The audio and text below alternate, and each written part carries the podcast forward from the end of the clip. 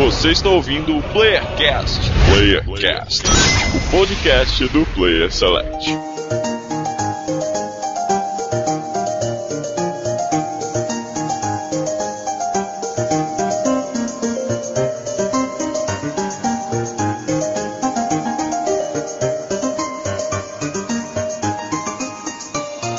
E sejam todos bem-vindos a mais um Playercast de São Paulo que vos fala Daniel Danlost. E você sabia que os coelhos se reproduzem rápido? Sim. Inclusive os de papel? de Minas Gerais, aqui é o Igor. E eu passei a gostar de azeitonas. Ah, é, que merda. Mas é verdade. E hoje, Igor, a galera estava reclamando que a gente não falava de jogos indie, né? Só falamos de jogo blockbuster. Vamos falar de um jogo indie. Sim. Vamos falar de um jogo pouco conhecido. Agora o pessoal tá conhecendo mais ele. Aí depois que aparecer uma tradução aí que a gente também vai comentar. Que é o To The Moon, Igor. Olha só, jogaço. Sim, é um dos grandes jogos indies aí que acaba passando desapercebido para muita gente. Hoje vamos falar dele. Vamos fazer um bloco inicial sem spoilers, um mini review que não tem muito o que falar dele sem spoilers, né? Mas o bloco final vai ter spoilers. Vamos falar, vamos debater o que a gente achou da história do jogo, que acredito que é o ponto principal do jogo. E vamos fazer um pedido, Igor. Todos vocês que estão escutando e não jogou o jogo, não escutem a parte de spoiler, cara, porque é uma experiência única você jogar To The Moon sem saber de nada. Sim, ouça o início. Se te der vontade de jogar o jogo pelo que a gente falar, aí você vai lá, compra, joga ele que é rapidinho e depois você volta e ouve o resto, né? Sim, antes nós vamos falar de alguns elementos dele, algumas coisas bacanas, vamos dar uma sinopse e depois das notas vai ter spoilers. Estejam avisados, o link para comprar vai estar aí no post, né? E antes disso, Igor, o que nós vamos fazer? Nós vamos para a lua. Oh! E antes, pros e-mails. Ah, tá.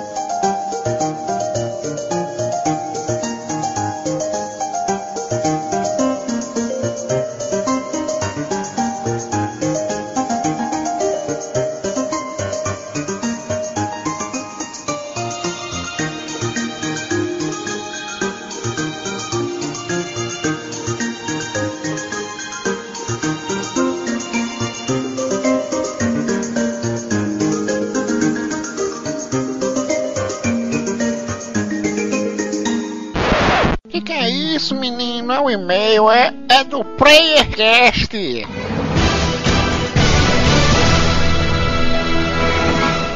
Tão chique esses meninos, hein?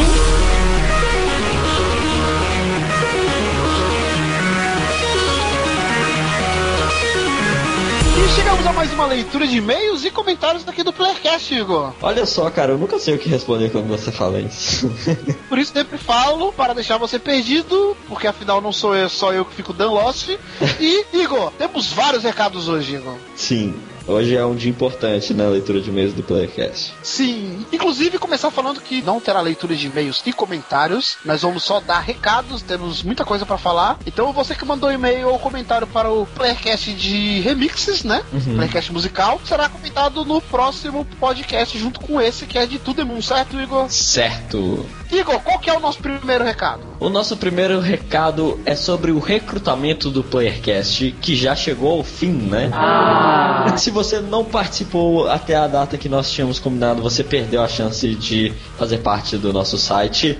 Mas quem se inscreveu e conversou com a gente e foi selecionado vai ser revelado em breve para vocês. Mas a gente já quer agradecer, não é verdade, donas? Sim, vamos falar de quem participou, que inclusive estamos, ficamos muito surpresos. Muita gente participou e a gente pensava que ia ser pouquíssima gente que ia querer fazer parte, que ia tentar participar, mas não. Muita gente e muita gente bacana participou, cara. Pô, foi muito cara. difícil escolher. Fala né, aí? Danoche, a gente tava até agora há pouco pensando, pô, cara, mas a gente não vai chamar esse mesmo, tipo, com dor no coração mesmo. Muita gente que custou pra sair o e-mail falando que não ia rolar, infelizmente, que ia ficar pra uma próxima. Cara, teve uns e-mails aí que eu vou te falar que foi muito difícil, porque a galera é muito capacitada, muita gente boa. A gente queria manter contato com todos vocês E e eu- muito o perfil de vocês. Sim. E, e não- por não ter dado certo agora, não quer dizer que não possa dar certo mais pra frente, né? Sim, pode ser que mais pra frente a gente precise de pessoas pra algumas funções. E vocês que não foram selecionados estão em prioridade aqui, se vocês ainda quiserem, né, na época. Com certeza.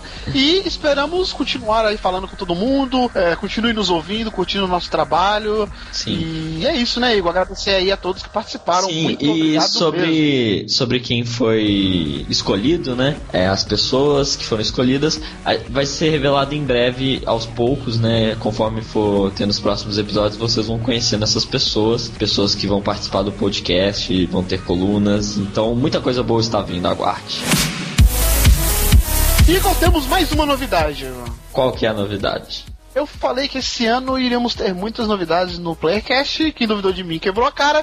Mais uma novidade, Igor. Estamos agora lá no Telecast, veja você. Olha só que foda, cara. Sim. Site lá do nosso amigo Thiago Miro, até rimou, veja você. você pode ouvir o nosso podcast lá pelo Telecast também. O link vai estar no post. Telecast que já era um podcast recomendado pela gente, né, Igor? Sim, é muito bom o conteúdo deles. Fora que também eles agregam não só o Playercast, mas também outros podcasts. Se você quiser, é só entrar no link aqui e ir lá conhecer eles, porque é bem bacana o conteúdo. E toda semana, quando sair o Playercast aqui, você pode escutar pelo nosso site ou por lá também, baixar por lá também, se você quiser, né? Sim, é isso aí. E Igor, muita gente perguntando pra gente sobre a conferência da Sony, se vamos fazer um podcast, se não vamos, Igor. Então, cara, é, provavelmente não agora, né? Pô, tá muito no início e todo mundo já falou de PS4, eu acho, né? Mas participamos de um falando sobre isso, na é verdade. Sim, na verdade a gente não vai fazer um cast só do PlayStation 4, né? Quem sabe quando divulgarem o novo da Microsoft, até o da Steam também, que tá meio nebuloso ainda, mas quem sabe saia também, a gente não faça um apanhadão geral, né? Da É, nova geração, quem sabe geração. mais pra frente. Provavelmente a gente deve fazer esse tema mais pra frente, mas nós participamos lá no Quase Geek, né? Do nosso amigo Davi Luna, o Thales, o McDaniel. Todo mundo lá. Sim, participamos lá, eles falaram sobre FIFA 13, veja você, um tema de futebol, né? Coisa que muita gente condena, eles tiveram coragem de fazer. E eu queria fazer aqui, mas o Igor não curte jogos de futebol, então fica difícil. Fazer o quê?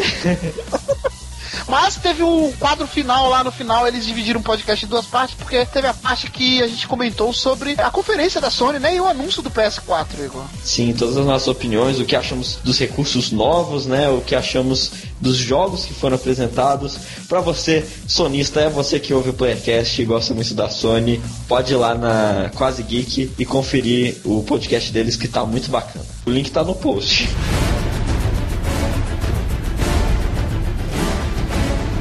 E chegou a hora, Igor, a hora tão esperada. Vamos anunciar o vencedor da promoção do Batman. Olha aí, Igor. Olha só o Batman e o vencedor que vai. Pra quem não ouviu, a gente fez um podcast sobre a série Arkham do Batman, né? Tanto o Arkham Asylum quanto o City. Tá linkado no post se você não ouviu. Vai lá e ouça. Mas a gente fez uma promoção em que um dos nossos ouvintes e um dos caras que acompanha a gente no Facebook ia poder ganhar uma cópia do Arkham Asylum e uma cópia do Arkham City na Steam. Que não é uma cópia qualquer, né, Igor? Sim, os dois jogos são a cópia de Game of the Year. Então, é, vem bônus a mais. Ainda mais na edição do Arkham City você tem muitas DLCs. Tem a DLC da Harley Quinn que é muito boa, é uma continuação do final do jogo, pra quem já zerou. E tem o personagem do Robin, tem o personagem da Mulher Gato. Então, tudo que você pode ter do universo do Batman da série Arkham tá lá. Sim, e quem não participou, perdeu o Playboy. Fica Sim. esperto aí, em breve teremos novas promoções e aí você participa,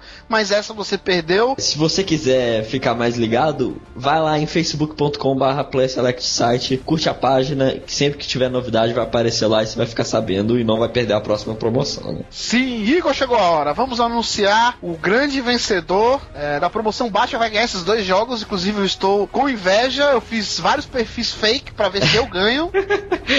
e que rufam os tambores. O vencedor foi José Marcelo Siviero, que ganhou os dois jogos do Batman. Parabéns, José Marcelo. Você ganhou dois jogaços, né, Igor? Jogos aí Opa. que a gente falou que merecia ser o Game of the Year de cada ano. Verdade, cara. E uma coisa meio que exclusiva, né? Jogos de herói que dão certo, né? A franquia Arkham é um dos poucos que a gente pode citar. Então, o José Marcelo se deu bem, cara. Se deu bem, como diria o tio Ben lá, né? Grandes poderes traz grandes responsabilidades. Cara, calma Portanto, aí, você- calma aí. Não é Homem-Aranha, não, pô. A gente tá falando do Batman. Ah, mas o Batman não tem uma frase icônica que eu não lembro, pelo menos agora. E se você não entrar em contato até o dia 5, você automaticamente perderá, né? E a gente vai fazer um novo sorteio com as pessoas que participaram, certo, Igor? Certo, então corre aí, José Marcelo. Pessoas que não ganharam, torçam para ele não chegar a tempo e é isso aí. você tem até terça-feira que vem, mais precisamente dia 5 de março, para mandar um e-mail no contato arroba é, coloque no título promoção Batman com seus dados, pelo menos seu Skype, pra gente manter contato com você, pra gente ver uma forma de estar tá passando esses jogos para você, certo? Certo. E continue nos acompanhando que em breve teremos novas promoções. Make you glad you came. E é Igor. E é Igor. E é isso, Igor. Leitura de e-mails e comentários sem leitura de e-mail e comentário, só com recado. Veja é um vocês. estamos isso virando... aqui, né? É, estamos virando jovem nerd, só tem recado na leitura de e-mail. Verdade. A gente só não é o décimo do que ele ganha, que o décimo, centésimo né, do que ele ganha. Eu não ganho nada, você tá ganhando escondido ganhando, aí, meu filho? Como assim? Eu não tô, tô sabendo. Ganhando, estou ganhando alegria e saúde. tá. Mas, Igor, quem quiser ganhar mais alegria ainda, pode mandar um e-mail para onde, Igor? Você manda um e-mail muito lindo falando sobre esse jogo muito lindo que é To The Moon e que essa frase é gay, mas é para contato arroba playselect.com.br. Inclusive, vai começar agora a sessão chororô porque paramos, Igor, de receber e-mail, a galera tá só comentando, não tá mais mandando e-mail. A gente curte também aqueles e-mail longo, Sim. galera que manda algumas experiências. A galera tava mandando, parou de mandar, não sei o que aconteceu. É, mandem, continue mandando e-mails, não parem. Sim, cara, porque é, é, aquele papinho furado de sempre que eu já até falei uma outra vez. Quando eu ouvia podcast, eu sempre ouvi o pessoal falando que os comentários são o que motivam, o feedback da galera é o que motiva eles. Eu falava, ah, que nada e tal, mas como isso é verdade, e quando eu entro lá na caixa de e-mails e não tem e-mails novos, eu fico meio triste, mas quando tem, eu fico muito feliz e leio com vontade. Então, continue mandando, cara. Sim, e nos acompanha também no Twitter, no arroba play_select. E se você quiser saber mais um pouquinho da gente também, as metas que a gente fala no Twitter, tem o meu Twitter que é o arroba danlost10. E tem o meu que é o arroba Igor Ritter. Sim, tem o nosso Facebook, como a gente já falou, que vira e mexe tem novidades por lá. É facebook.com barra Site. Assine o nosso feed e Igor, a galera que quer nos ajudar a galera que curte o nosso trabalho, o que, que a gente pede para essa galera, Evo? A gente pede uma doação que você pode mandar para Bradesco, agência. Não, não, que doação, cara. A gente pede pra galera é, nos avaliar lá no iTunes, né, cara? Assine é, o Playcast lá no iTunes e nos avalie. Cara, vocês não têm noção como é importante isso pra gente, cara. Sim, cara. Porque promove, é, pra quem não. Muita gente, acho que a maioria, acompanha podcast ou pelo iTunes ou pelo feed, mas quem não conhece essa mídia podcast pode não conhecer o feed e iTunes, né? E isso é uma das maiores formas de divulgação que a gente tem é por esses meios, então sempre que der, a, cria uma conta lá no iTunes se você quiser acompanhar por lá ou pelo feed, porque é muito importante e ajuda a gente demais. Sim, inclusive o iTunes é o maior agregador de podcasts do mundo, né? Então, para quem gosta da mídia podcast, eu recomendo você dar uma olhada no iTunes, que lá você vai conhecer podcasts dos mais diversos temas, né, cara? Não uhum. só de games, tem de filme, tem de notícia, tem de entretenimento, tem de tudo que você imaginar. Vá lá e nos ajude, né, cara? Nos avalie para que a gente tenha um destaque maior lá no iTunes. É isso, Igor. Vamos para o podcast. Podcast muito especial. Igor, esse podcast eu posso falar que ele é o melhor playcast que já teve, cara. Cara, e não é só dessa semana, né? Sim, Playercast de To The Moon, um jogo para muitos desconhecido, uhum. mas que é altamente recomendado pela gente, né? Um podcast emocionante, um podcast das mais diversas emoções, né, Igor? Estranho Sim. definir. E é um podcast de um jogo que é para todo mundo, cara. Se você é, por exemplo, curte jogo antigo, ele tem visual de Chrono Trigger, cara, ele lembra muitos jogos antigos. É, se você não curte videogame, eu tenho um amigo ou uma namorada ou algum parente que não curte videogame, você pode mostrar esse jogo pra ele porque não é muito difícil e a história é muito boa e tem português também. Então, é para todo mundo esse jogo. É um ótimo sim, jogo para você apresentar videogames pra uma pessoa. Sim, é isso, Igor. Se o cara quiser saber mais, ele vai ouvir o podcast. Vamos pegar agora o nosso foguete e vamos para o fantástico mundo de To The Moon. Sim. I'm glad you came.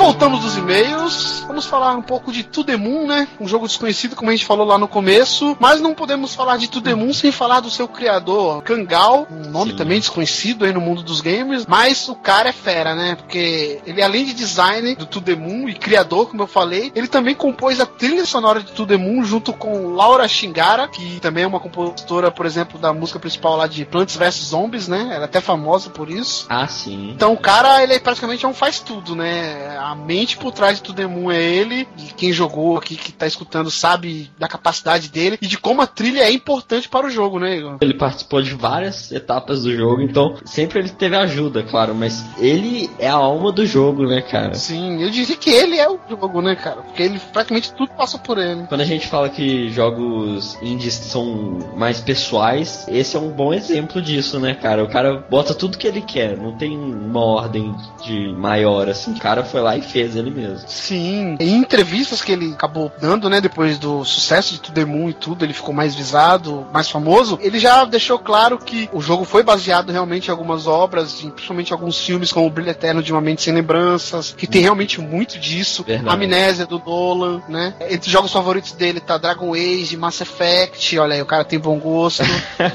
e veja você, eu já fui confirmado que To The Moon é apenas o primeiro capítulo de uma série de capítulos que vão sair. Olha só, estou com medo. É, dá um pouco de medo, mas sei lá, eu confio nele. Mas a gente vai tocar nesse assunto mais pra frente. Com o mesmo estilo desse jogo, né? Os doutores indo visitar um cliente e resolvendo o problema dele ou não, né? O segundo episódio já está sendo até escrito, veja você. Então não deve demorar muito pra estar saindo. Sim, aliás, eu vi uma entrevista falando que ele vai lançar antes desse episódio 2 um mini episódio, acho que ligando as histórias ou fazendo uma prequel, mas um episódio de meia hora, assim, um jogo de meia hora só pra ligar a história. Então, é, vai ter coisa vindo por aí, não sei se vai ser pago ou gratuito, né? Mas mesmo se for pago, acho que eu pegaria, cara, porque eu fiquei muito curioso por esse jogo. Com certeza. Ele tem crédito, né? Só espero que ele não Sim. perca esses créditos. Mas nós vamos tocar nesse assunto mais pra frente, na hora de debater lá com spoilers. E é um jogo que, meu, quando você vê, você não dá nada, porque é, graficamente ele é bem simples. Ele foi feito com a, o RPG Maker, né? Com essa engine, que é um engine bem simples. Qualquer um pode fazer um jogo com essa engine. Sim, porra, tem muito RPG,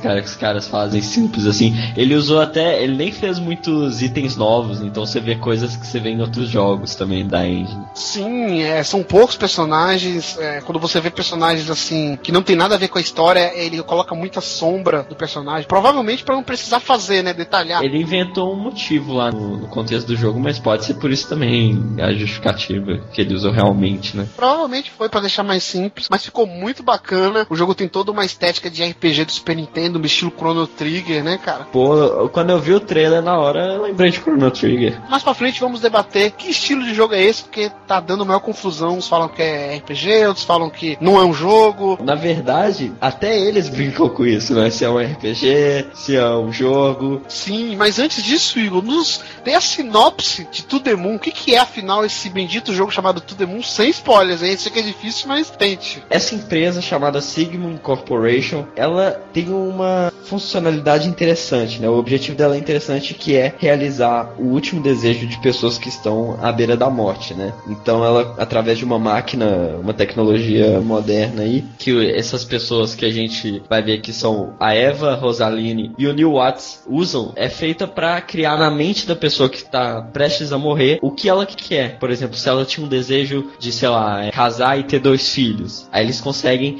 plantar isso e na mente da pessoa ela vai achar que fez isso antes de morrer. Então, o último desejo daquela pessoa que vai ser realizado, pelo menos na mente dela, né? E é isso que é o jogo. A gente acompanha esses dois cientistas, né, que trabalham para essa empresa, indo na casa de um velhinho que tá prestes a morrer, que é o Johnny. E o jogo todo se passa revivendo as memórias desse cara que tá prestes a morrer e a gente vai voltando e descobrindo toda a história dele, que tem um mistério por trás dela, né? E por que que ele tinha o desejo peculiar de ir pra lua, porque nem ele sabia. E a gente vai descobrir o porquê que ele não sabia, o porquê que ele queria ir pra lá, tudo isso sem spoilers que eu consegui fazer. Sim, e o legal é que tudo é muito bem explicado, porque muitas pessoas podem se perguntar, mas por que, que eles não fazem isso pra uma pessoa saudável, normal? Porque essa máquina, ela acaba inserindo uma memória, né? Que é a memória que a pessoa quer e não conseguiu viver na vida dela. E por fazer isso, acaba entrando meio que em colapso, acho que o cérebro da pessoa, e a pessoa corre seríssimos riscos de morrer depois disso. Então, pra não correr isso, eles fazem pessoas que está em estado terminal, sabe? É os últimos momentos da vida dessas pessoas, aí eles entram só para dar essa última alegria, né, pra, pra pessoa que tá prestes a morrer. E é uma coisa até interessante de uma discussão, né, que você tá na sua mente, você não viveu isso, mas você vai acreditar que você viveu isso, né? É uma mentira que, que se torna verdade, né? É como você falou, é interessante discutir isso porque muitas pessoas falam, ah, mas, pô, viver por uma mentira, né, cara? Qual a finalidade, qual a, a importância que isso tem? Eu acho que tem sim, cara, porque aquela mentira é mentira para os outros, pra pessoa que viveu aquele momento, não importa como que foi, se foi verdadeiro, se foi artificialmente, aquilo acaba se tornando uma verdade, né, cara? Sei lá, eu acho que é, acaba sendo viável mesmo pra pessoa.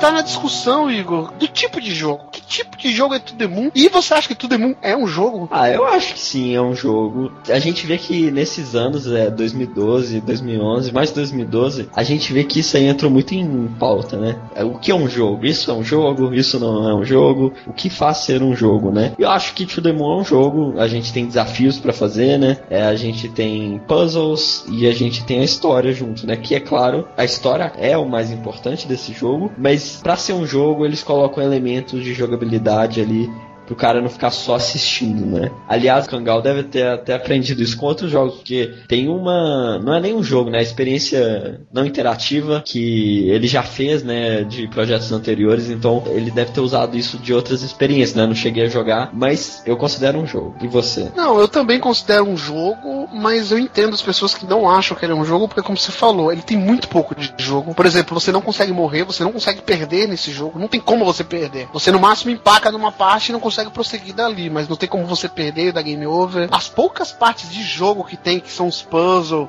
bem fracos, assim, né, cara, bem fáceis e que quebra muito o ritmo do jogo. Você tá é, centrado ali na história, querendo saber, aí para, pra você ir pra uma outra memória. Porque deixa eu explicar mais ou menos. O jogo se passa, como eu falei lá no começo, é, no estilo de amnésia. Não sei quem assistiu do Christopher Nolan, que é meio que de trás pra frente. A gente começa, como você falou, vendo o Johnny velhinho, né, numa cama, tem até uma doutora acompanhando ele, porque ele tá na- nas últimas horas da vida dele, né? E aí a gente tem que ir vendo as memórias dele e a primeira coisa a se fazer é descobrir por que, que ele quer ir pra lua, né? O porquê desse desejo.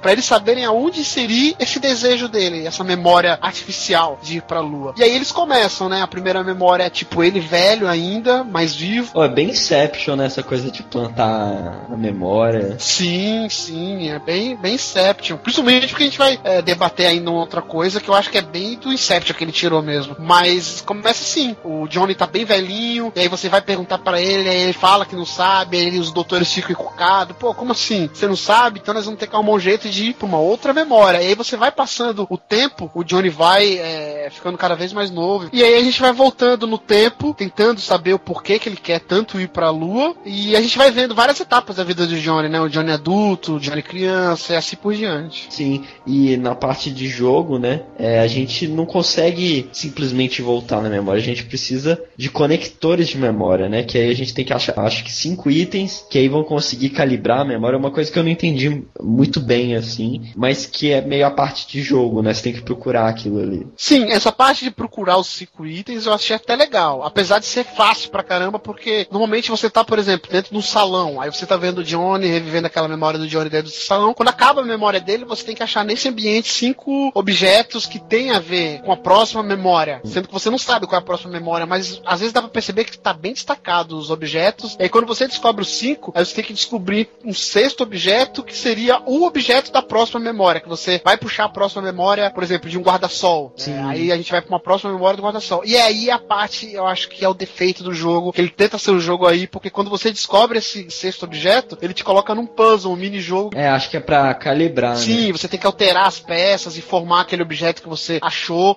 pra ir pra próxima memória. E é bem fraquinho e acaba tirando a imersão um pouco da história, né? É bem imersiva e aí você vai fazer um joguinho de puzzle. Eu achei que não tem muito a ver, não. Sim, é bem fácil. Eu tentava, tipo, porque eles mostram assim, o perfeito para você fazer é cinco movimentos para descobrir isso. Eu tentava fazer no máximo, mas se você parar para pensar, é bem facinho de encaixar aquilo ali. Né? Sim, ele até mostra do lado assim quantas mexidas é o ideal para você formar o. Sim. Mas às vezes eu passava assim, me sentia um burro, falava, como assim, cara? Eu não consegui fazer o ideal. Ah, sim, teve uma que eu fiz 32 e era tipo 5. Então, mas eu percebi que isso aí foi colocado mesmo pra ter um, um certo desafio, sabe? Pra mostrar que aquilo é um jogo. Porque tirando isso, cara, o jogo é, é quase como point and click, sabe? Você vai movendo o seu personagem, vai dialogando com os personagens ali daquele cenário, vai ouvindo as conversas. E é isso, você vai passando, não tem como se perder, não tem como você morrer. É, o desafio é praticamente nulo, né, cara? Eu acho que essa coisa do puzzle, do quebra-cabeça ali, cansa, é negativo porque aparece muitas vezes, então acaba cansando, assim, sabe? Toda vez que ele vai voltar, a gente precisa fazer isso de novo, sabe? Então, se fosse uma vez ou outra, até tudo bem, relevaria, mas realmente não precisava tanto, assim, eu acho. Sim, ainda bem que ele não dura o jogo inteiro, essa parte, né? Depois de uma certa parte, isso acaba. Até metade, mais é, ou menos. mas mesmo assim ele dá uma quebrada, assim. Mas nada que vá, tipo assim, fazer você desistir do jogo, nem nada. Você contorna Uhum. isso bem facilmente, né, cara? Sim. Porque que nem o The Walking Dead, The Game, o Journey e tal. O que vale ali é a experiência, a história, né? Então a jogabilidade acaba sendo secundário, né? E a movimentação dele, o resto da jogabilidade é bem simplista, né, cara? É bem estilo realmente RPG de 16 bits. Isso é uma coisa que eu gosto muito desse jogo, é que ele não tenta ser aquele jogo, sabe, muito intelectual, complicar quando não precisa. Ele sempre tenta te explicar as coisas da maneira mais simples possível, te mostrar as coisas da maneira mais simples possível. E eu acho que ele faz muito bem isso, cara. Até na questão do humor, né? Ele é um jogo que ele é bem emotivo. O jogo tem o quê? 4 a 5 horas, mais ou menos. Sim. Você sai chorando de lá. Cara, ele é um jogo que eu não sei com você, mas comigo ele me fez sentir várias emoções, cara. Ele faz você dar risada, ele faz você ficar Sim. alegre, ele faz você ficar tenso, ele faz você ficar feliz, ele faz você ficar mal pra caramba, quase chorando ou chorando, né? A gente vai falar mais pra frente. Ou seja, das mais distintas emoções, é, de um ápice a outro, sabe? E isso é muito foda. Que nem a vida do Johnny. A gente vê momentos felizes, momentos tristes, que nem a vida de todo mundo, né? Então ele consegue passar isso muito bem. E isso eu, eu procuro muitos jogos, cara. Eu, eu acho uma coisa muito foda que é o jogo te surpreender, o jogo fazer você sentir determinados sentimentos, sabe? E isso, To The Moon, é o que tem de melhor nele.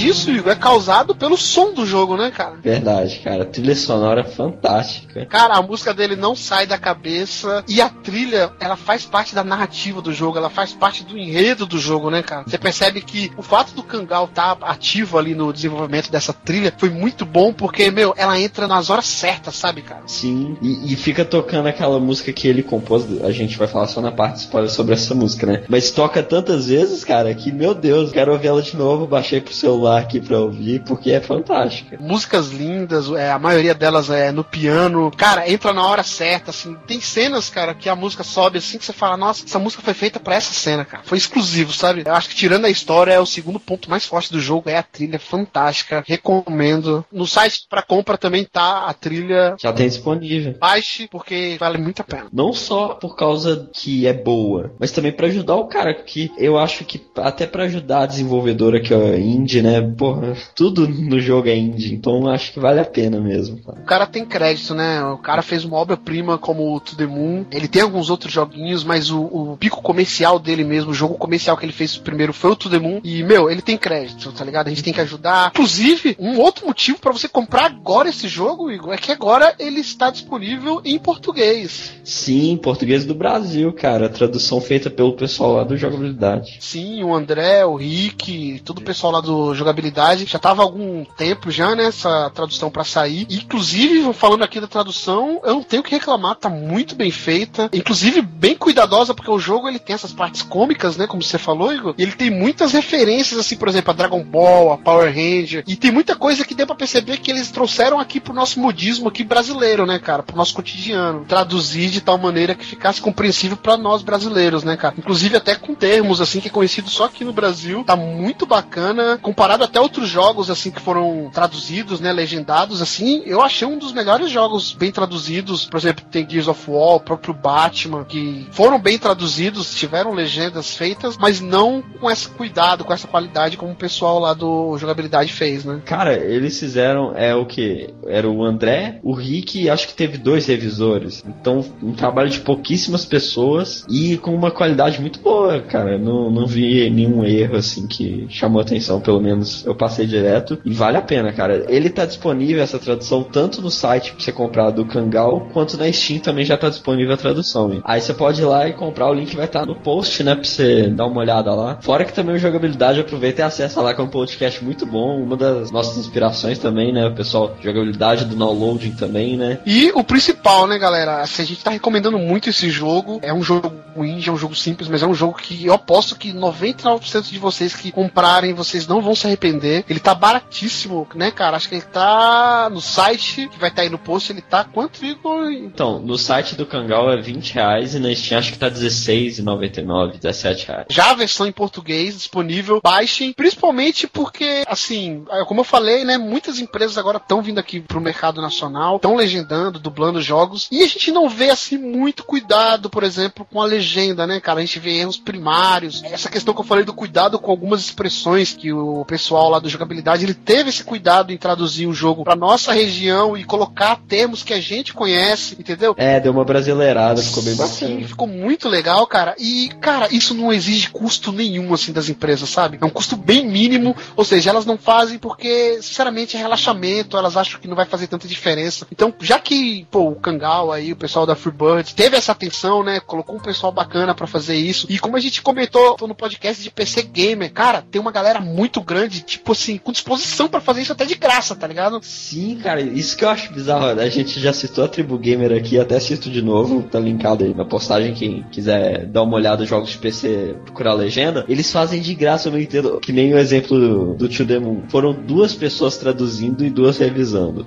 É um jogo curto e simples, mas é um jogo que tem muito diálogo, cara. Sim, imagina se fosse, é, sei lá, contratassem cinco pessoas pagando. Isso ia sair um mês. E são pessoas normais, não é uma equipe especializada, não é uma empresa, não. Uma galera que curte videogame, que entende dessa metodologia de linguagem, é, de narrativa, de jogos e tudo, e que, meu, gostaram do jogo, se comprometeram a fazer e fizeram e ficou muito bom, entendeu? Então não precisa muito. É legal pra gente, além de tudo do jogo que a gente tá recomendando fortemente, que vale a pena, também por essa questão da legenda, cara, que talvez se as empresas começarem a prestar atenção que, meu, tem gente querendo fazer, o custo é baixo, vamos colocar o pessoal de lá para fazer a legenda dos jogos ou a dublagem. Melhor do que, por exemplo, colocar um americano para fazer uma dublagem, uma legenda de um idioma em português, sabe? Sim, Sony. Oi, tudo bem, Sony? Sony, Microsoft também. Gears of War, cara, tem muito problema na legenda. É verdade. E é mais importante reiterar isso porque ele é um jogo legal para se apresentar para pessoas que não jogam videogame. Outra coisa que eu recomendo, o cara fala, ah, eu não gosto de videogame, ou principalmente namoradas, noivas, mulheres, a gente que é casado. Cara, mostrem para essas pessoas esse jogo, com certeza a pessoa vai se cantar. Sim, verdade.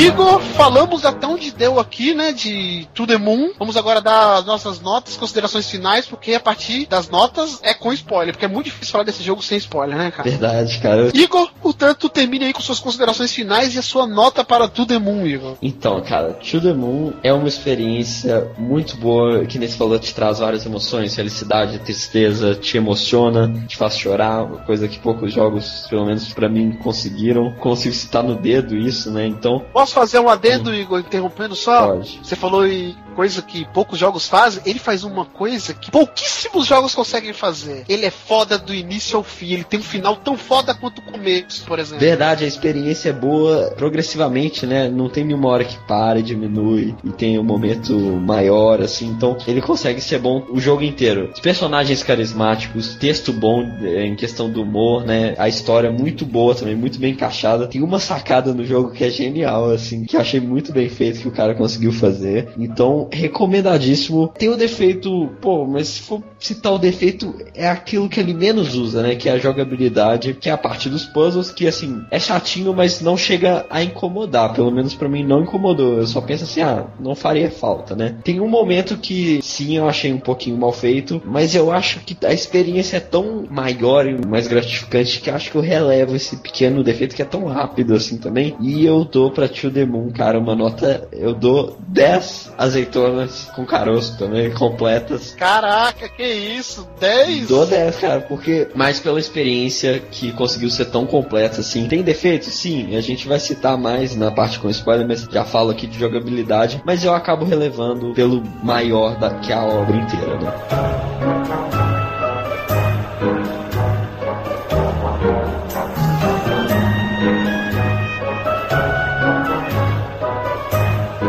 Falar de To The Moon, você falou muito bem aí. Só uma coisa que talvez você não tenha falado, ele utiliza também muito do que eu esperava, por exemplo, naquele filme do Detona Ralph. Ele utiliza muito a linguagem assim de coisas que quem joga videogame vai sacar, entendeu? Brincadeiras. Você falou dessa sacada que tem, que é brincando com gênero de jogo. Tem partes assim que você vê, o cara solta uma piadinha de um outro determinado jogo. Tem muito disso também, que como eu falei, quem não joga videogame, estiver jogando assim, não vai sacar, mas também não vai comprometer o jogo, entendeu? Você vai gostar do jogo do mesmo jeito. Mas quem sacar é uma adição bem bacana. Ou seja, ele para muita gente não é um jogo, mas ele utiliza de muita coisa de outros jogos, sabe, para ser um jogo e faz isso muito bem feito. Como você falou, ele tem duas coisas que eu não dou 10. Eu queria muito dar 10 para ele, cara. Quando eu acabei o jogo era 10, até ontem era 10, mas aí eu pensei, eu falei, não, vou ser injusto se eu der 10, porque ele tem realmente problemas, ele é muito simplista em muitas coisas. O que não é ruim, ficou legal no jogo, mas essa parte que você falou dos puzzles realmente deixa a desejar. Não pelos puzzles, sabe? Mas, tipo assim, parar o jogo para ir fazer um puzzle não era o que eu queria naquele momento. Eu queria continuar aquela história, eu queria, sei lá, ver como que ia ser a próxima memória do Johnny e tudo mais. Isso tira um pouco. E eu até sei essa parte que você falou, que também é uma crítica que eu tenho, tem uma partezinha meio que do meio pro final também, que eu achei desnecessária. Não compromete, mas é desnecessária, coisa de 3 minutos, 5 minutos no máximo. E por conta disso, eu vou dar nove luas cheias e uma lua minguante, né? Nove e meio.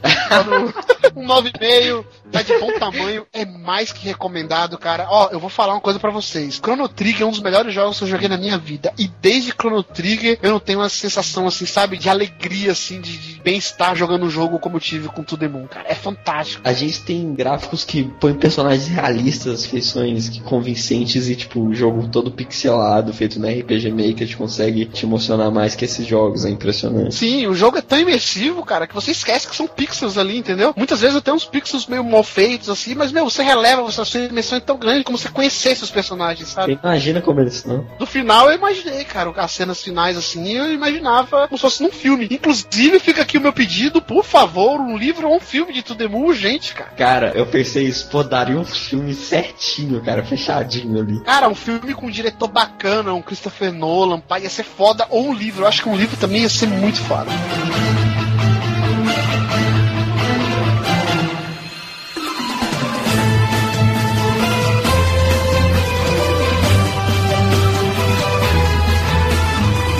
E então é isso, Igor. Terminando a nossa parte aqui, review, recomendadíssimo To The Moon. Quem quiser mandar um e-mail, Igor, manda pra onde? Você manda um e-mail pra contato.playselect.com.br Tem o nosso Twitter, o arroba play select. Reiterando mais uma vez, todos os links estarão aí no site para você comprar. Tem no site do Kangal, da empresa dele, tem no Steam também o jogo. É isso, né, Igor? Vamos agora para a parte com spoilers, vamos debater os acontecimentos do jogo, dar nossa opinião. Portanto, você que não jogou, faça uma pausa agora. Vai embora, pausa agora. Não sei nem o que você tá fazendo até agora. Portanto, depois dessa música, se você ouvir, é por sua conta e risco, certo? Certo.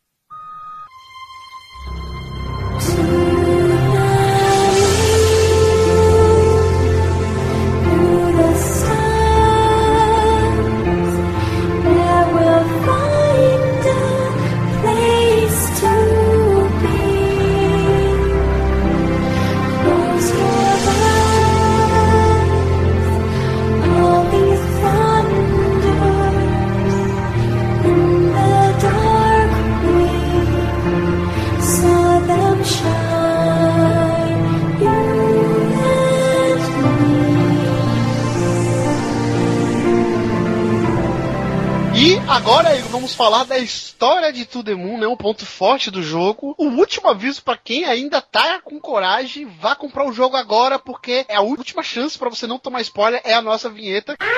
Vai começar o spoiler. Cuidado com o spoiler. Olha o spoiler, menino. Desliga isso, rapaz.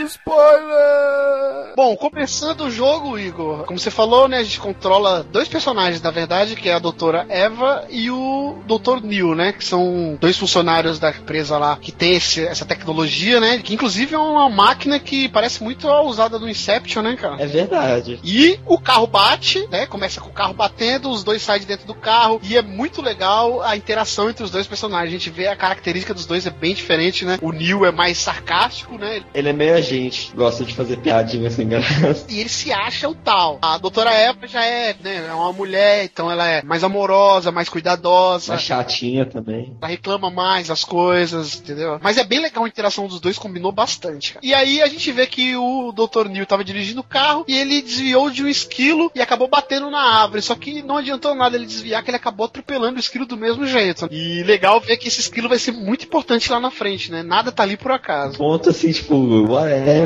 tem a maior importância. Legal a coincidência, né? O carro bateu em frente praticamente à, casa do Johnny. A gente anda um pouquinho, inclusive a gente encontra uma bola, é até engraçado essa parte. Parece uma pedra, e aí você tem a opção de ou usar um galho para tirar aquela pedra, ou empurrar com a mão, ou desistir e voltar embora, né? E é legal que eu fiz as três opções, e se você desistir, a Eva deixa, o Neil quer ir embora pra casa dormir. E a Eva fala: Não, nós temos um trabalho. Se você usar o galho, você estoura, você vê que aquilo era uma bola, tá ligado? Você fura a bola, e mais pra frente a gente vai falar o que acontece.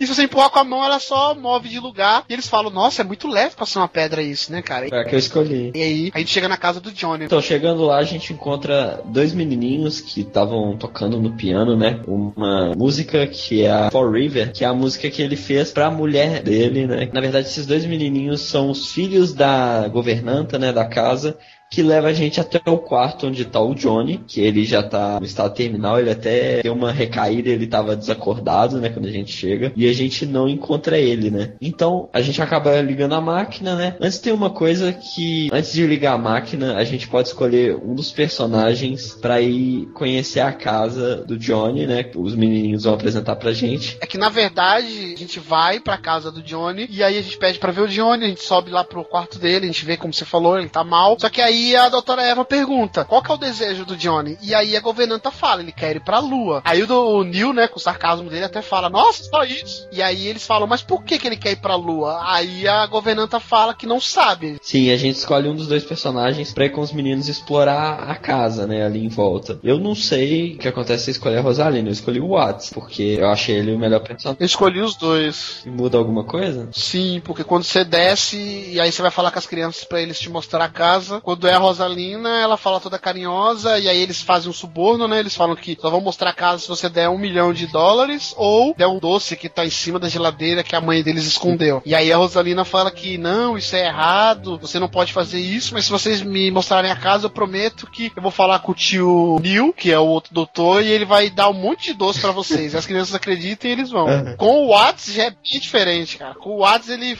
eu achei muito foda que ele fala: vocês estão malucos, vocês estão subornando, isso é crime, isso dá seis anos de prisão, não sei o que, não sei o que. As crianças só faltam chorar, fala: não, não quero ir preso, não quero ir preso. Aí ele fala: ó, se vocês me mostrarem a casa, eu não conto pra ninguém que vocês fizeram essa coisa errada. É, acho que com ele ele pega o doce, que eu peguei o doce com ele, na geladeira lá que tá em cima. Então, mas se você quiser, porque você falou que ia pegar o doce. Então. Ah, tá. Porque tem a opção, né? Agora que eu lembrei. Aí eu acabei pegando de uma vez. Mas se eu soubesse disso, óbvio que eu teria falado que não. Aí tá mostrando a casa pra gente, a gente acaba indo pra um porão. Dentro desse porão tem uma sala secreta, né? Uma sala trancada. E quando a gente abre essa porta, tem um tanto de coelhinho de papel, né? Origami, feito, assim, sem motivo no chão, um tanto. Eu achei muito bizarro quando eu vi isso. E é sem explicação, né? No início. E aí depois a gente acaba subindo nessa torre, né? Nesse farol que tem ali perto da casa. E acaba que a gente vê um outro coelhinho lá, que eu acho que na verdade ali é um outro coelho diferente diferente, né? Colorido, né? É, que ele é amarelo e azul. E numa porta também na casa deles tinha um ornitorrinco, né, cara? Ah, verdade, um ornitorrinco de pelúcia, se eu não me engano. Quando você joga com o Watson, ele até fala, nossa, quem gosta de um bicho feio desse, né? Quem guardaria um pelúcia de um ornitorrinco, né, cara? Verdade. Bizarro. Junto dos coelhos de papel, né? Sim, primeiro quem guardaria coelho de papel, né? Essa é a primeira pergunta que tem que ter. Mas aí uma coisa muito engraçada que tem no jogo, que é quando a gente tá indo pra essa torre, a gente encontra um bicho, né? Achar um coelho de verdade ou um esquilo, algum bichinho assim. Um esquilo. É, na floresta. E aí os meninos falam, ah, que isso, um esquilo? Aí ele, calma meninos, eu vou salvar vocês. Aí nisso, entra aquela tela de RPG com a vida de todo mundo, HP, e do esquilo também, meio Chrono Trigger. Aí eu, caraca, é um RPG, nem sabia e tal. Aí você escolhe um poder, né, pra você atacar o esquilo. Aí quando ele vai atacar, os meninos falam assim, que isso, você tá doido? Eu vou ligar pras autoridades, como você maltrata os animais assim? Ele, ah, não.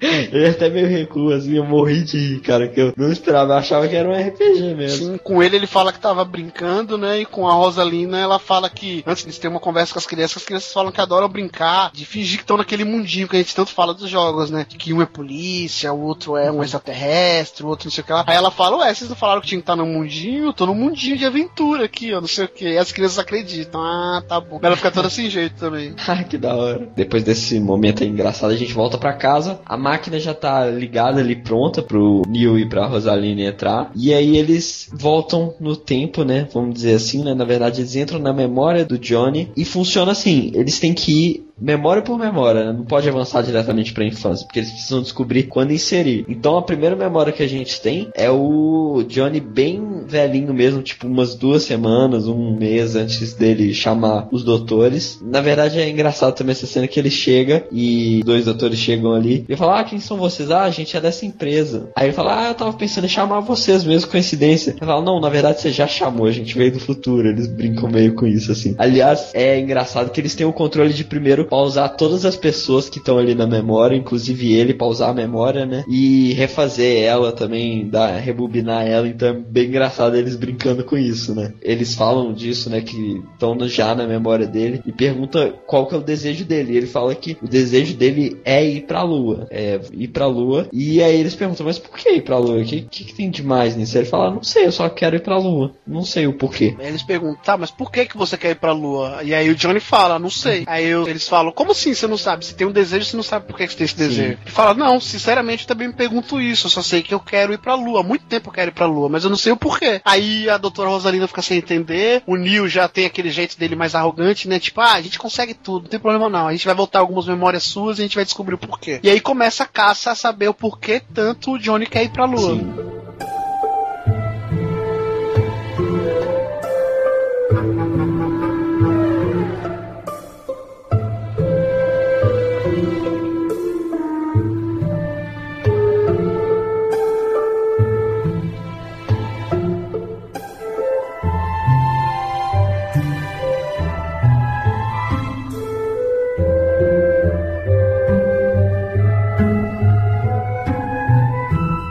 E aí a gente começa a voltar, né, algumas memórias, e a gente vê que vai voltando bem aos poucos, sabe? A gente ainda vê ele velho, inclusive ele tá na frente do túmulo da mulher dele, a gente descobre que a mulher dele morreu. Aí depois a gente vai em outra memória, a gente descobre que ela estava doente, né? Ela tá em cama, enferma. E numa conversa com ele, ela fala pra ele que, ó, construa essa casa porque a Anya precisa dela, entendeu? Em vez de gastar comigo. E aí a gente vê que, na verdade, ela tá doente e eles têm um dinheiro pra ou curar ela, né? Fazer o tratamento dela, ou construir essa casa. E a gente não sabe quem é essa Anya, né? Sim. Eu imaginei que a Anya era a governanta, sinceramente. Eu falei, caraca, quer ver que essa governanta é filha deles e ela não sabe, sabe? Ô, louco.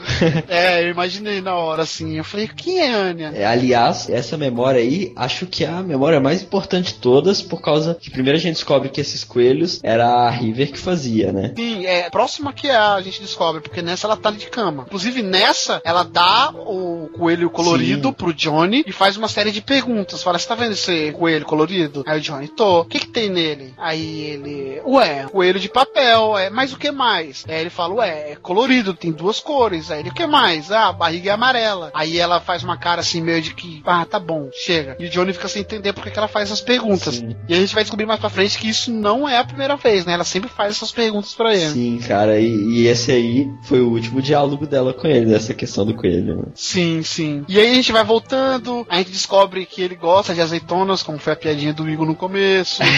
aí numa memória anterior, a gente vê o Johnny falando com a Isabelle, né? Isabelle e Nicholas é um casal de amigos Sim, deles. que eles têm, que é desde a infância. E a Isabelle vem questionar ele do por que, que ele tá fazendo isso e tudo. E aí a gente vê que é aí que ele abre o jogo. Ele fala: "Ó, a gente só tem dinheiro ou pra construir essa casa ou pra cobrir o tratamento dela. E ela quer porque quer que a gente use esse dinheiro pra casa, não quer que use o dinheiro pro tratamento. E aí a Isabela chama até ele de egoísta. Ele fala: Ué, egoísta? É eu ou ela quer que eu viva sem ela e tudo? Até uma parte assim, é romântica, né, cara? É, Que ela quer morrer por causa dessa Anya, que a gente não sabe quem é, Sim. e ele quer que ela fique viva e ele falou que se for possível vai mentir pra ela, né, cara? Vai falar que o dinheiro dá pras duas coisas porque ele não quer deixar ela morrer. eu faria a mesma coisa, cara. Construir uma coisa material. Não, eu fazia o tratamento dela. Pra que que eu vou construir? Mesmo depois que a gente for explicar o que que é a Anya. Eu faria a mesma coisa que ele fez. Então, mas ele não, cara. Ele deixou ela morrer, tá louco? Ele não usou o dinheiro pro... Não, aí que tá. Ele mentiu pra ela, assim, só que ela percebeu depois. Não, é, ele mentiu, mas depois ele fez a vontade dela, tanto é que ela morreu. Sim, mentiria também na cara dura, cara. Tô nem aí que você quer construir um objeto. Sim, porque aí a gente vê que aí tem uma memória anterior, eles mais novos. A gente descobre a doença dela, né? Ela é meio que autista, ela tem dificuldade em se expressar, em conversar com pessoas, e ela tem uma memória meio que fotográfica. Então, junto essa memória fotográfica com a dificuldade de se expressar, ela fica uma pessoa muito difícil, né? Tanto é que tem uma parte que eles estão no barzinho, até uma memória também depois dessa. Eles estão numa espécie de barzinho, né? O Nicholas e a Isabelle e a River e o Johnny. E o Johnny fala com o Nicholas, né, cara? Que tá cada vez mais difícil. O Nicholas fala, ué, sua mulher mal fala comigo. Aí ele fala, ah, é que ela realmente tem essa dificuldade, principalmente porque ela não conversa muito. É verdade. A única. É a Isabelle. A Isabelle tem esse mesmo problema, só que ela tratou desde pequeno. E ela não, ela tem esse problema desde pequeno, mas ela só veio começar a tratar agora de adulto. Pra tratar é muito caro, por isso que ela fala: para de gastar dinheiro com tratamento e constrói a casa. Só que a gente não sabe por que, que ela quer essa casa e quem é essa tal de Anya, né? Aliás, esse diálogo da Isabel é uma coisa bem estranha, né? Porque ela fala que ela nem sabe como são as emoções mesmo. Ela é uma atriz, né? Sim, porque como ela fez o tratamento desde pequeno, ela tem essa dificuldade tanto quanto a River. Só que como ela fez o tratamento desde pequeno, ela tá acostumada a lidar com isso. Então hoje ela faz meio que automático. Ela né, cara? finge que gosta, que se importa, mas na verdade ela não sabe como que é. Ela não sabe como que é de verdade o que ela pensa. Sim, ela sabe fazer com que os outros não se preocupem com ela, né? Como se ela estivesse bem. Aliás, uma coisa nesse, nessa cena aí do barzinho, na parte dos doutores, que é muito engraçado que assim, tem como eles se materializarem na memória e todo mundo vê eles ou não, né? E nessa parte eles voltam e aí pra conseguir os conectores da memória, que no caso como eles estão no bar não tem os cinco que eles são necessários, ele tem que conversar com o, o Johnny e ficar pegando coisa, né, Pra ele usar, né? Então aí ele tem que ficar conversando mó tempão e aí ele finge que gosta de azeitona, que é uma coisa que eles brincam muito, né? Ele fala, ah, mas eu- é uma delícia, só que ele odeia azeitona que ele fala, né? Que é mó nojento. E aí nessa parte do médico, né, que a gente vê eles descobrindo a doença dela, ou esse médico dá até um livro pra ela é, de pessoas que sofrem, sofreram com esse problema, como que se saíram e tudo. É, a gente vê também depois uma parte que eles estão numa espécie de biblioteca, né? A gente vê o, o Johnny falando que, que gosta de animorphs, né? Que é uma espécie de quadrinhos, né? É. Uma espécie de quadrinhos de extraterrestres e tudo mais. E aí a gente já vê que ela realmente já tava sofrendo com isso, que ela vai no mesmo local e vê o mesmo livro ali, fala que gosta. E aí o Johnny já até releva. E aí a gente vê que realmente ela tá com um problema ali. Só que como a gente falou, a gente tá voltando no tempo. Então ali eles não sabiam, né? A história tá sendo contada meio que ao contrário, né? Uhum.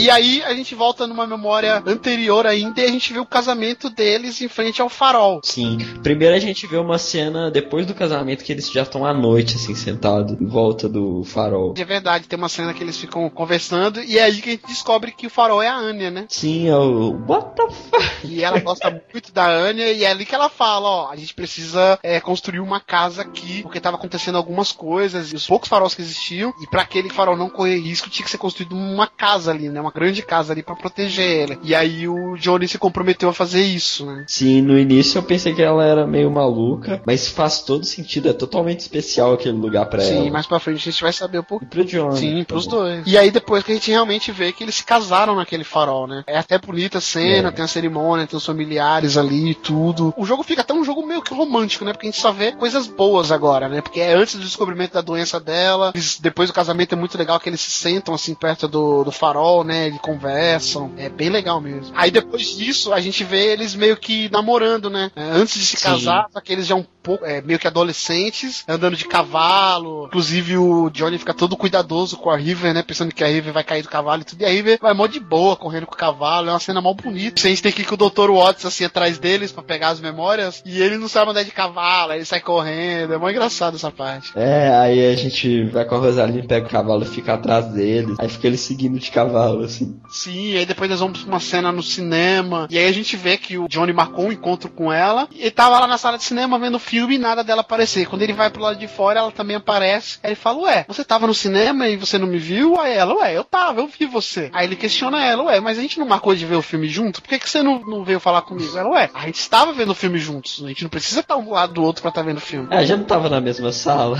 A gente começa a desconfiar aí que ela tem algum problema, né, cara? E apesar disso, ela. Não é normal a pessoa falar isso. Apesar dela estar correta, né? Eles estavam vendo o filme juntos. É, né? Acontece uma coisa que eu gostaria de comentar, que nessa cena do cinema a gente vê um tanto de pessoas, só que elas estão borradas, cinza, assim, né? E é uma coisa que eles até comentam numa piada, a gente até falou que pode ser uma limitação gráfica, que pode até ser mesmo, mas que encaixou muito bem, que eles falam o seguinte, como ele não deu atenção, não lembrava das pessoas, pra ele é só um borrão aquilo ali. Na mente ele não importa essas pessoas. Então toda pessoa que pra ele não importa, fica cinza. Tanto que, eu não sei se tem também, mas os amigos que ele não importa tanto assim, eles são um pouquinho diferente da menina, se você reparar, as cores deles. Então é uma coisa legal de você ver. Sim, aí a gente vê essa parte da conquista. é, A gente vê que ela é muito inteligente, né, cara? Que tem uma parte na sala de aula lá que o professor faz uma pergunta pra ela, ela responde categoricamente. É até assustador, né? Que ela, ela responde de um livro. Ela dá todos os detalhes da pergunta, é, com a resposta devida e tudo mais. E aí a gente vê ele pequeno conhecendo ela. É até engraçado pra caramba a cena, né? Que o Nicholas, que é um amigo desde a infância dele, tá com ele. E aí ele fala Sim. que quer ver ela, que ela é diferente e tudo mais. E aí ele fala com ela e ela parece que dá a mínima, né? Porque ela, ela tem esse problema desde pequena. Então ela fala, ah, tudo bem, tudo, mas ela tá concentrada no livro e tudo mais. E ele todo nervoso. É, é muito engraçado essa parte. É, e ele pergunta assim, ô, você não quer sair comigo? Aí fica uma silêncio, você sai comigo? Você não quer não? Aí fica um silêncio, aí o Dr. Watts fala assim, ô Rosaline, dá uma olhada aí na memória que acho que travou. Aí não, não travou não. que aí ela responde, né, que ela demorou um mó tempo pra responder. Sim, e tudo isso que a gente tá falando tem os comentários dos doutores que estão vendo ali, né, Sim, cara? E nessa cara. parte que você falou é muito engraçado que quando acaba, né? É bem tosca a cena, mas é mó bonitinha assim. Aí a Rosalina olha pro Dr. Neil, aí o Dr. Neil olha pra ela e fala assim: O que que você quer que eu fale? Aí ela, nada, pensei que você ia falar alguma coisa. Ele, você não quer que eu comente uma cena, como é que é que ele fala? É vergonha alheia dessa, né, cara? Sobre essa cena vergonha alheia, total.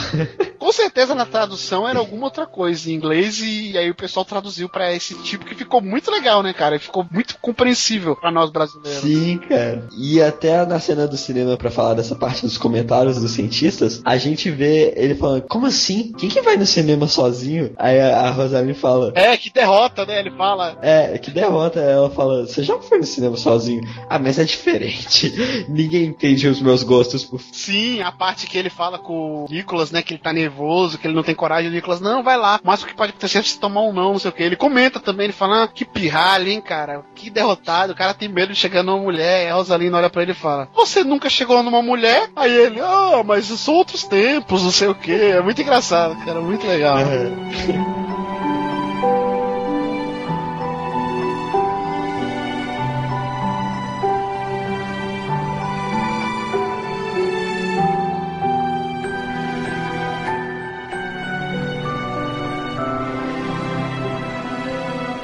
vamos, voltamos pra uma memória que ele continua na escola conversando com o Nicholas, né? E ele fala do interesse dele pela River e tudo, e o Nicholas fica tentando entender, cara, essa menina é muito estranha, como é que você tá afim dela e tudo? Aí ele fala, ah, cara, não sei te explicar. Ele, ele até foi idiota nessa eu fiquei com raiva dele que ele fala, ah, ela é diferente, cara, e, pô, a gente vive numa sociedade aí que todo mundo gosta das mesmas coisas, tudo tem um certo padrão, e eu quero ser diferente, eu quero, tipo assim, ninguém quer essa menina, eu quero ela, sabe? Ele quer ser diferente dos outros. Eu achei idiota nessa parte, mas é totalmente compreensível com o que a gente vai descobrir mais pra frente, né, cara? Sim. Ele não sabia por que, que ele gostava dela, né? Sim, o que ele sabia era isso. Ela é diferente, ela é uma pessoa, tipo assim, que não é o padrão do gosto dos outros meninos, tanto é que nenhum menino chegava nela, ela mal falava com o povo. É, e ele fala assim, eu preciso disso, tipo.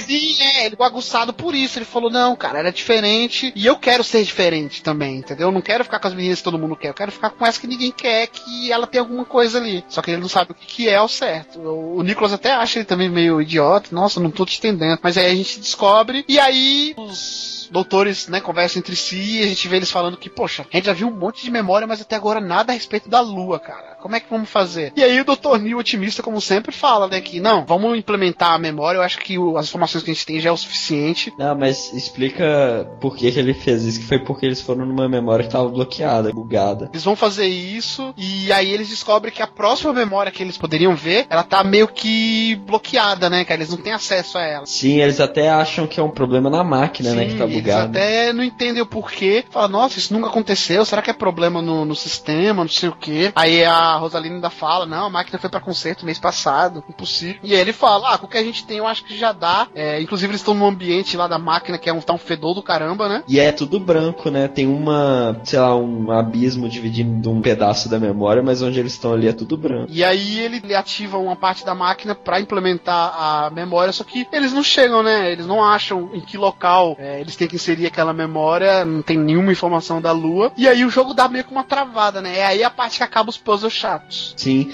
a gente tem um novo puzzle que é fazer as conexões, né? Pra chegar lá e colocar a memória que ele quer. E aí fica esse dilema, eles voltam pra casa do Johnny. Não, tem uma coisa que a gente tem que comentar antes disso, que aí eles têm as tentativas de tentar passar a mensagem de que ele quer ir pra Lua, porque eles tentam uma vez e não funciona. E aí o que, que a Rosaline faz? Eles vão começam a voltar em todas as memórias. Primeiro ela volta no cinema e coloca uns pôsteres do espaço, assim, e cria um filme de espaço fake, que ela mesma que faz. É verdade, eles tentam fazer a força, né? Sim, aí ele tá na. Mostra ele na escola e eles estão na quadra de basquete, assim, aí o cara falando sobre a NASA, que é bom, e ele tem que ir pra lá e tal, e não dá certo. Começa um momento engraçado que mostra várias tentativas. Tipo, acontece uma coisa na vida deles, aí chega um dos dois lá e fala alguma coisa, ah, mas na lua você consegue. No casamento, eles acabaram de casar, a Rosaline chega e fala: Sabe onde é um local ótimo pra lua de mel? A lua! Tem uma que, quando ele descobre a doença dela, ele chega assim dentro do consultório e fala: Sabe onde podem descobrir a solução? Na lua.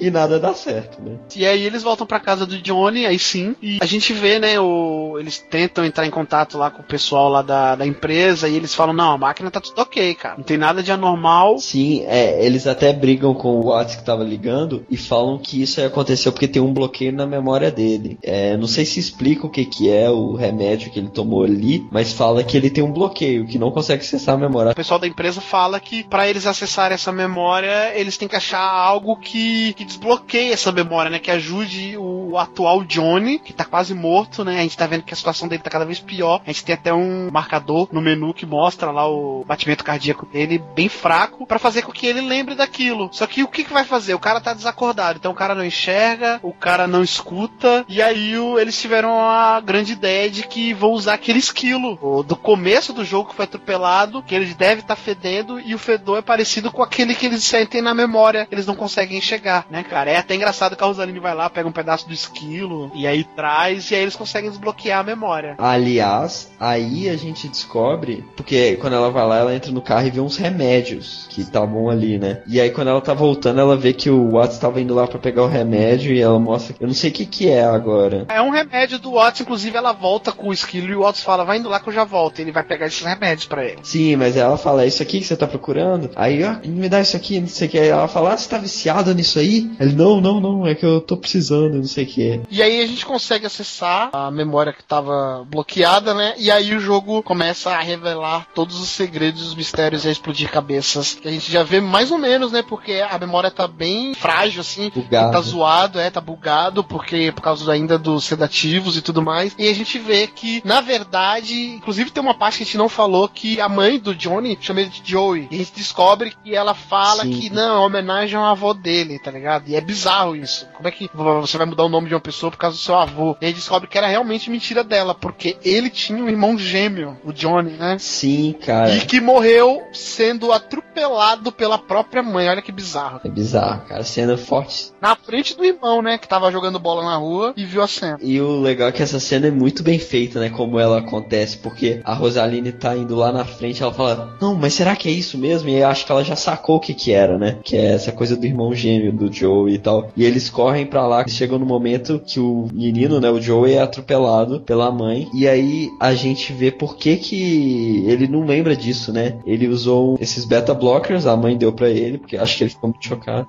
Na verdade, a mãe ficou maluca, né? E ela também começou a tomar um monte de remédio e tudo. Ela ficou preocupada com o filho. O filho sentiu falta do irmão. E aí ela começou a fazer um tratamento nele, começou a dar um monte de remédio, começou a dar esses sedativos. E isso aí tinha esse malefício, né, cara? Que é acabar com algumas memórias dele. Então ele esqueceu. E aí, inclusive, isso se encaixa em muitas coisas. Porque a gente vai ver outras memórias daí pra frente que o Joey se dá muito bem com o Johnny. Os irmãos se dão muito bem. Eles têm muitas diferenças. A gente vê que a mãe dele adora o Joey. Ela se dá melhor com o Joey. E isso incomoda o Johnny. Só que o Joey sempre, né, se preocupa com o Johnny. Tem uma parte lá do brinquedo que só ele ganhou e ele deixa. Não, esse brinquedo é nosso, não é meu. É pra gente brincar. Sim. Aliás, antes do acidente tem uma cena que ele fala que, ó, na verdade, é o Joey que gosta de azeitonas e que é ele que gosta de Animorph. Sim, é isso que eu ia falar. A gente vê eles no quarto se dando bem pra caramba, brincando. É nessa parte do brinquedo que eles falam isso. Que aí o Joey tá comendo azeitona e o Johnny não gosta. O Johnny ainda fala, nossa, não sei como é que você come isso, não sei o quê. E o Joey todo empolgado falando desse padrinho de Animorphs, né, cara? Que, pô, vai ser mó legal quando lançar o próximo, não sei o quê. E ele mó feliz. E aí a gente vê mais pra frente que é o Johnny que gosta disso. Eu fiquei meio que confuso aí. Eu falei, caralho, como assim, cara? Aliás, nesse momento eu tinha dado uma pausa que eu tava com fome e tal. Aí eu tava vindo de azeitona, eu falei, azeitona, abri a geladeira, tinha azeitona. Não gostava, cara, mesmo. É ruim o gosto e nojento. Aí eu fui lá, não é nojento, é ruim, eu não gosto. E aí eu fui lá e provar. Aí eu comi assim e fui comer, porque era sem caroço. Eu gostei, cara, agora eu gosto de azeitonas. Olha, o tio Demu também te- deu essa lição. Que merda, hein? Provem azeitonas, provem azeitonas, sem caroço. E aí a gente vê que os irmãos se dão bem pra caramba e que esses sedativos acabou fazendo isso com o Johnny. O tanto que a mãe dele começou a chamar ele de Joey, por saudade também do, do irmão que acabou morrendo. E, e ela deve ter ficado maluca por se sentir culpada. E ela foi realmente a culpada da morte do filho. O Johnny começou a ter também as preferências, os gostos do Joey. E aí ele começou a gostar de Animorph, começou a gostar de azeitona. Mas até aí, então, beleza. Aí depois a gente tem uma memória dos irmãos e a mãe numa espécie de quermesse, né, cara? Com os brinquedos. Aí, inclusive, o Johnny ganha lá um, um presente, né? Ele não vê o que que é porque tá dentro do saco, porque ele conquistou lá num, num brinquedo. Esse brinquedo de quermesse que você pode ganhar prêmios. Dá até pra você jogar esse joguinho aí. Sim. E aí eles vão pra um local, ficam sentados, né? E aí o Tione decide falar: mãe, eu vou aqui e já volto rapidinho. E a mãe dele fala: vai, mas cuidado. Na verdade, a mãe dele nem fala nada, ele vai escondido, né? Aí ele fala que vai só no parquinho. E aí ele vai, vai seguindo ele com os doutores, e aí ele vai mais do que onde ele falou. E aí ele chega num local foda, o céu azulzão, assim, tipo um penhasco com o céu azulzaço, várias estrelas gigantes, a lua gigante, é. Nunca vi uma lua tão grande. Ele senta num tronco e começa a olhar pra lua, começa a olhar pras estrelas, e aí de repente a gente vê alguém chegando. E bizarra a conversa dos doutores também, que fala: Olha que pirralho, foi pro lugar onde a mãe não deixa ele ir, não sei o que, isso é perigoso. Aí É. quando ele escuta um barulho, o doutor lá, o Neil, fala: Olha, cara, aposto que aqui tem onça, não sei o que. A coisa tá louco, onça, vai comer o menino, onça, não sei o que. E aí a gente vê que é uma garotinha. Não só uma garotinha qualquer. Sim, essa garotinha chega, né? Já dá pra perceber quem era, que ela já chega falando, você tá no meu lugar. E ele, como assim no seu lugar? E ela, ah, eu vou embora. Aí ele volta e, não, não, vem cá, não sei o que, eu não quero pegar o seu lugar. E aí ela senta, eles começam a conversar, eles falam um monte de coisa, ela começa a falar das estrelas. E aí a minha cabeça começou a explodir várias vezes, cara, porque vai encaixando uma coisa com a outra. Ela começa a falar das estrelas, que as estrelas são faróis que estão separados, não conseguem se mexer, não conseguem se juntar, e por isso que ela gosta tanto dos faróis, sabe? Ela tem dó dos faróis, porque ela acha injusto isso. Cara, aí minha cabeça explodiu, ah, por isso que ela gosta dos faróis. E ela fala da lua, né, cara? Pô, eu tive que pegar um pano de chão, cara, pra enxugar o resto do meu cérebro.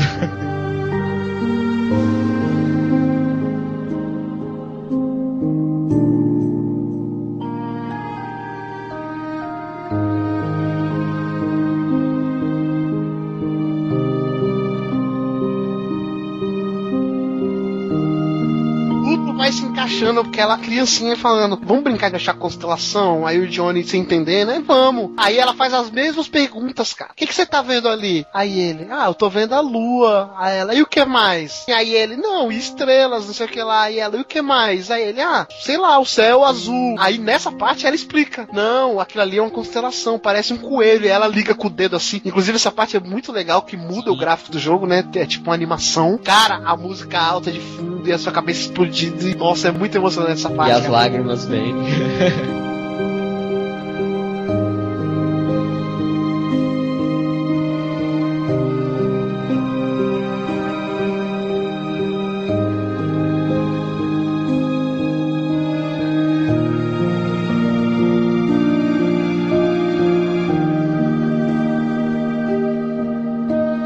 Entende tudo das perguntas que ele nunca respondeu, por que, que ele não respondeu, por que, que ela ficou doente. Tudo se encaixou, cara. E pra não terminar, pra dar o último soco no estômago, a mãe dele grita, né? Johnny, vamos embora, onde é que você tá? Não sei o que lá. Ele levanta, ele tem que ir embora. E aí ele gostou tanto de conversar com ela que ele fala: caramba, a gente tem que se ver novamente. Aí ela pergunta, né? Daqui um ano você vai voltar aqui? Porque ela, pelo jeito, todo ano vai nesse local. E ele fala: ah, não sei. Se eu não aparecer, como é que a gente vai fazer pra se encontrar de novo? E aí ela fala: ah, se a gente não se vê mais, a gente combina, a gente se encontra na lua. E aí a minha cabeça explodiu e não sobrou mais nada.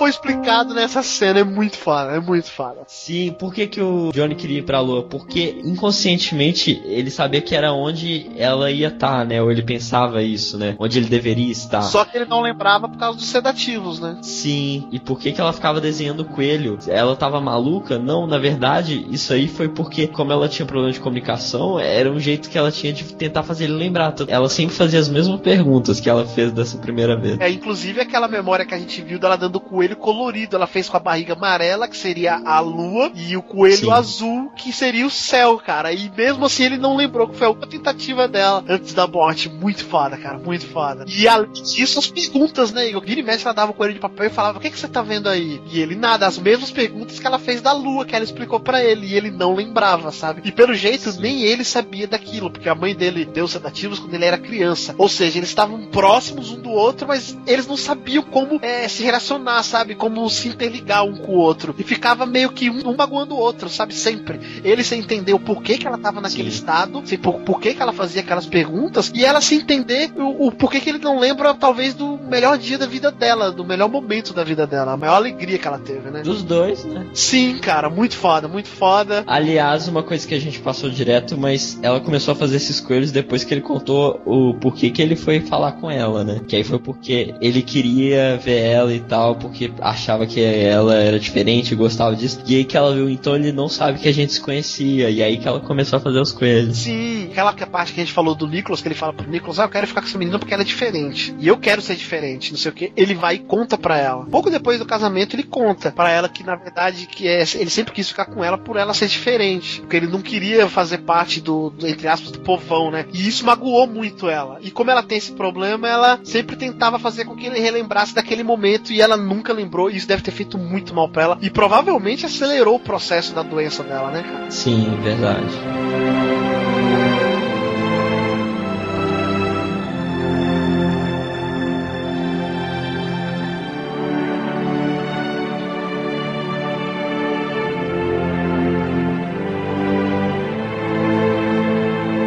Agora você entende por que, que ela queria proteger o farol e não ela. Porque ela já devia estar desgostosa da vida, né, cara? Não tinha mais motivo para ela viver. É, acho que ela queria esse farol ia fazer de alguma forma ele lembrar dos dois ali antes. Sim, e era uma coisa que ela sempre gostava, porque ela pequena ela já falava dos faróis, né? Ela fez a, a relação das estrelas com os faróis. Sim. E Então ela teve essa escolha que eu sempre achei idiota, mas que no final eu achei totalmente compreensível. Muito foda, cara. Sim. Não não vou falar que não teve nenhum jogo que fez um bagulho explodir cabeça desse tamanho, mas eu acho que foi muitos poucos, cara. Ah, dessa forma, assim. É uma cena de uns 5 minutos que a sua cabeça explode a cada frase, cara. É uma cena linda. A música toca mais alta, assim. E eu não sei você, Igor, mas eu não queria que a cena acabasse, cara. Outra coisa que a gente não falou no final da cena, que ele dá o presente dela, Ah, né? é. Na verdade, quando ela fala que quer ir embora e ele fala, não, fica aqui, eu não quero pegar o seu lugar, não sei o que lá, ele convence ela dando um presente. Ele fala, ó, toma esse presente aqui, eu gostei de conversar com você. E aí ela, o que que é isso? Ele ainda é inocente que ele fala, ah, eu ganhei ali, né? Ele não dá nem a mínima. Aí ela olha e é o ornitorrinco de pelúcia que a gente vê lá quando ele tá velho, né, cara? E ela acha lindo de primeiro e tudo. E a gente vê em todas as memórias dela mais velha que ela sempre tá com esse boneco, cara. Que a gente sem entender nada. O Dr. Neil até fala nas memórias, né? Cara, que bizarro, quem é que tem um ornitorrinco de pelúcia, velho? E a gente entende por quê. Porque foi a primeira vez que eles se encontraram, foi o primeiro presente que ele deu pra ela. E ele não se lembra disso, seu merda. Depois desse momento aí de explodir cabeças, de emoção e tal do jogo, a gente vê que a Rosaline pensa que o único jeito de fazer com que ele vá pra lua é fazendo ele esquecer ela, ele não conhecer ela. Só que aí o, o Atos ele tá tocado pela história, ele fala que tipo assim, ele não sabe o que ele quer, o que é o melhor pra ele, porque o melhor pra ele foi ele conhecer a mulher. Ô Igor, não sei você, mas eu achei engraçado que foi totalmente oposto do que eu imaginava. Se tivesse alguém que ficasse tocado ali, eu ia achar que era a Rosalina, cara, tá ligado? E o frio calculista seria o Watts, e acontece o inverso, né? O Atos é foda, cara. Na verdade ele dá uma de fodão, mas ele é todo emotivo também. Ele fica tocado mesmo com a história e fala: Não, a gente não pode fazer nada, vamos inventar uma desculpa de que não podemos fazer nada, porque essa história é linda e, meu, eles nasceram um pro outro, eles não podem viver uma vida longe um do outro. E a Rosalina não. A gente tem que cumprir a nossa tarefa, nós somos pagos pra isso, a gente vai ser processado. Sim, vamos ser processados, então vamos ter que fazer o que eles combinaram. Se eles combinarem de ir pra lua caso não se a gente vai ter que arrumar um jeito deles não se ver mais nunca. E apagar todas as memórias que os dois tiveram juntos. E aí começa a parte que a gente falou, né, Igor, que é meio paia. E eu achei também paia porque é o seguinte: tudo eles fazem em conjunto, né, cara? Sempre um conversa com o outro, é, um troca ideia com o outro, um melhora a ideia do outro. E nessa parte a Rosalina bate no peito e fala: Não, eu vou fazer, pronto, acabou. E aí e ele fica pra trás e ele tenta correr atrás dela e ela começa a usar um monte de mecanismo pra impedir ele. Sim. Parece outro jogo, cara. Parece, sinceramente, não se encaixou com o jogo. E ela fica só um minuto que eu vou fazer, não sei o que. E aí tem uma parte bizarra que vem uns zumbis, né? Rosalina zumbis. E ele tem que jogar uma Plantas, né? Ela bugou a memória de propósito, criou uma armadilha pra ele ali que ele, ele sempre andava no mesmo lugar, se você for ver. Ele passava pelo menino com a menina. E ela criou uma distração que eu acho que a menina acaba saindo dali porque uma outra chega e fala, ah, vem cá, alguma coisa assim. E quando ele chega, ela não tá lá. Então eles acabaram nunca se vendo de novo. Naquela cena que ele fala com o Nicholas, eu vou falar com ela. O Nicholas vai lá, não sei o que. Quando ele vai lá, ela não tá lá. Alguém chamou ela antes, ela vai embora e aí eles nunca se veem. Só que bizarro, cara. é- é- esse jogo é muito foda. Que aí você pensa, que merda, você fica mal. Eu fiquei muito triste. Eu falei, caramba, como assim, cara? É. Que vaca essa Rosalina. Só que aí a gente vê as memórias novamente, inclusive aí toca uma música foda. Puta que pariu. E aparece todas as memórias que a gente viu dele com a River Reescritas. sendo reescritas se ele não tivesse encontrado a River. Inclusive, o irmão dele tá vivo, cara. É muito foda, tá ligado? A parte do cavalo, eles passam de carro. O irmão dele vira um escritor foda, que ele gosta tanto do Animorphs. Ele escreve um livro sobre o irmão dele, que é o Johnny, né? Falando da busca dele pela lua também, tem uma coisa assim. E vira um cara muito inteligente e vira um astronauta pra ir pra lua. É muito foda, cara. Eu fiquei até meio assim, caramba, o cara teve uma vida foda, porque ele tem vários amigos, a gente vê os amigos dele, Sim. a gente vê ele se relacionando com o irmão dele é velho, tá ligado? Que o relacionamento deles de pequeno foi até a maior idade. Meu, eles se deram bem pra caramba. A mãe dele normal, com orgulho do filho. Ele teve uma vida foda assim aí, velho. É. E aí eu vou ficar pensando, caramba, será que foi melhor mesmo, cara? Eu fiquei confuso. ele não encontrar a River. Né, né? Até que tive ele na NASA, né, como astronauta. Sim, ele tentou se alistar. Aliás, é engraçado que a NASA é totalmente diferente, né? Como ele imaginava que ia ser a NASA. Sim, né? porque aquilo ali é tudo memória implantada, né, cara? Então foi tudo moldado do jeito que ele imaginava. Sim, ele se alista na NASA e quando ele, ele tá conhecendo os lugares ali, né? E aí chega uma menina que também se alistou, que ia ser a ajudante dele, né? Se eu não me engano. E quem que é? É a River. Puta que pariu.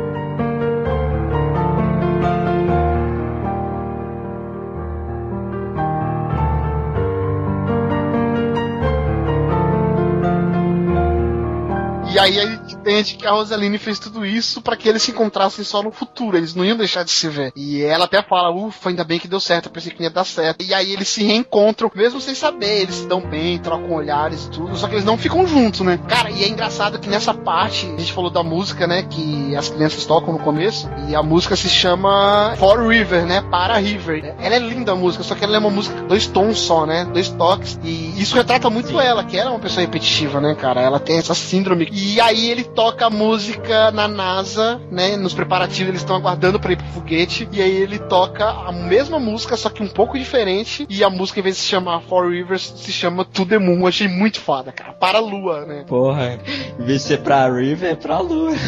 Só que eles se conhecem, eles se olham, mas nada acontece, sabe? A gente vê que eles sentem alguma coisa ali um pelo outro, assim, meu, é destino, não sei o que que é, mas nada acontece. É muito foda. Até que chega a missão dele, né? Que ia concluir a memória, que era que ele ia ir pra lua, né? No foguete, a River ia junto com ele. E nesse momento, acho que começa a dar um problema, né? Que o Johnny tá começando a morrer na vida real, né? Legal que eles trocam olhares, né, no, no foguete, mas nada acontece, eles só trocam olhares. E aí, como ele tá morrendo, a gente sai da memória ali, chama a doutora que tava cuidando dele e a governanta pra assistir o foguete lançando, né, na torre ali. E aí a gente acaba vendo a cena linda pra caramba, a gente na torre ali assistindo o foguete sendo lançado. E aí a cena dos dois juntos.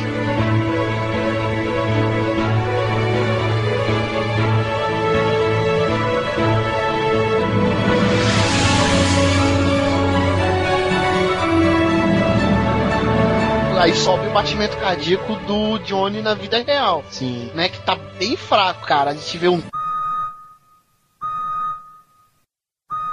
E aí começa a ficar uns lances vermelhos, né? Sim, fica umas luzes estranhas e fica alternando entre eles lá dentro do foguete e umas cenas iguais àquelas lá quando mostrava os dois juntos no tronco, que mudou o jogo, do foguete sendo lançado, cara. E a gente ia vendo essa cena e eles chegaram no espaço e, tipo, tá dando aquele problema todo, né, no meio daquela confusão. Aí eles vão lá e se dão as mãos. Na verdade, ele percebe, né? Que tá dando tipo umas piscadas assim, a tela fica vermelha, como se ele estivesse se machucando assim. E aí ele fica sem entender nada, ele olha pra um lado, olha pro outro. E quando ele olha pra River, a River tá olhando pra ele, ela dá a mão pra ele. E aí quando ele toca na mão dela, que os dois olham pra frente, aí mostra o foguete chegando perto da lua. E aí o batimento cardíaco para e o jogo acaba. É muito foda. Puta, eu...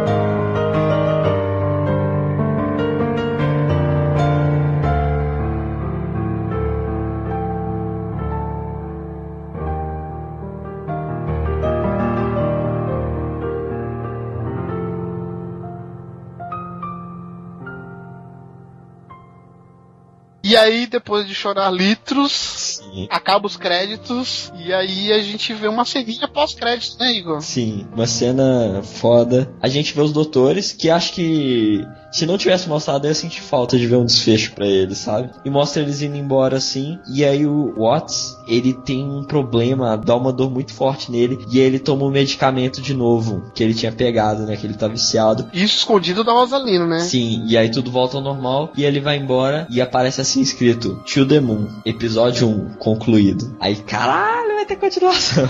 Sim, provavelmente vai ter continuação. Inclusive, eu digo que pra mim aquela cena pós-crédito já é uma memória de alguém, inclusive pode ser até do Whats, porque aquela telinha vermelha que aparece é a mesma que aparece quando o Johnny tava morrendo. Então, pode ser isso que vai ser uma loucura foda, né? Vai ser bizarro. E a maluquice que o Kangal vai ter que ter pra criar essa segunda história. Mas eu acho que vai só dor, assim, tipo, o cara sentiu muita dor ali, quiseram representar isso. Ah, não sei, porque ali eles já estavam indo pra um outro cliente. A Rosaline recebe o telefonema e fala, ó, nós temos um novo cliente. Inclusive eles não descansam, né, cara? Eles acabam um e vão pra outro. Fala, ah, vai indo lá. E aí ele toma um remédio escondido enquanto ela vai indo. Eu não duvido nada que isso seja o começo do segundo episódio ali, sabe? E espero que venha, né? Eu tenho medo, mas espero que venha. Tem uma grande possibilidade de dar errado, né? Porque o jogo é emocionante pra caramba. Ele... É, virar clichê, né, Igor? Se repetir, sei lá, não ser tão original quanto esse foi. A não ser que ele já tenha a ideia também pronta, né? E a pergunta pra terminar o podcast, o podcast final triste, mas feliz ao mesmo tempo, né? Estranho definir o que é o final de To The Moon. Não, pra ele é feliz, cara, pro Johnny, porque ele acreditou. E aí eu te pergunto, pra você, vale a pena viver uma ilusão, uma mentira? Olha só, né? Ou pra você não teria significância nenhuma? Porque aquilo que ele viveu foi uma mentira, foi uma ilusão, Não, né? aí que cara? tá. Se eu sei que é mentira, não vale a pena. Mas se eu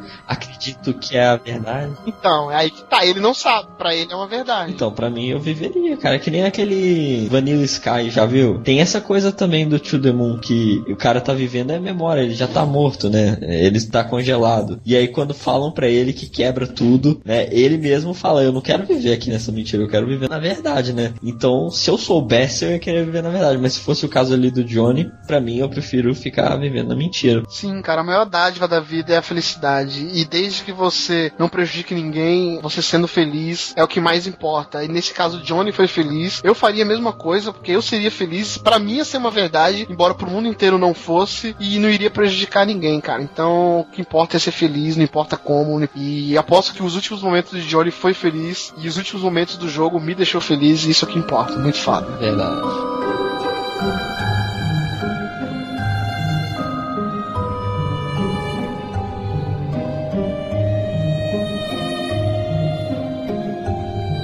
E é isso, né, Igor? Clima.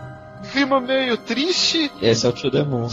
Espero que você que esteja ouvindo agora já tenha jogado o jogo. Se você não jogou o jogo, eu estou muito magoado com você que você perdeu uma oportunidade de descobrir uma, uma história muito foda, uma das melhores histórias já contadas. Você perdeu pontos com o Player Cash, cara. Não, eu, eu acredito que todo mundo tá aqui e jogou, cara, porque senão foi burrice mesmo. Que graça que tem jogar o To The Moon agora. Não, se bem que eu zerei o To The Moon e eu quero zerar de novo, cara, daqui a algum tempo, assim, sabe? Sim, é, é um jogo pra vida toda. É um jogo que não vai datar, cara. Isso é certeza, porque a história dele sustenta ele por muito e muito tempo, cara. Então é isso, Igor. Vamos para a lua, vamos pegar o foguete. Vamos. Mas olha pra lá, olha pra cá. Sem, mão, sem mãos dadas, sem mãos dadas. E vamos para a lua. Semana que vem, se tiver foguete de volta, a gente volta com mais um Playercast. Verdade. É isso aí, abraços e cuide dos faróis.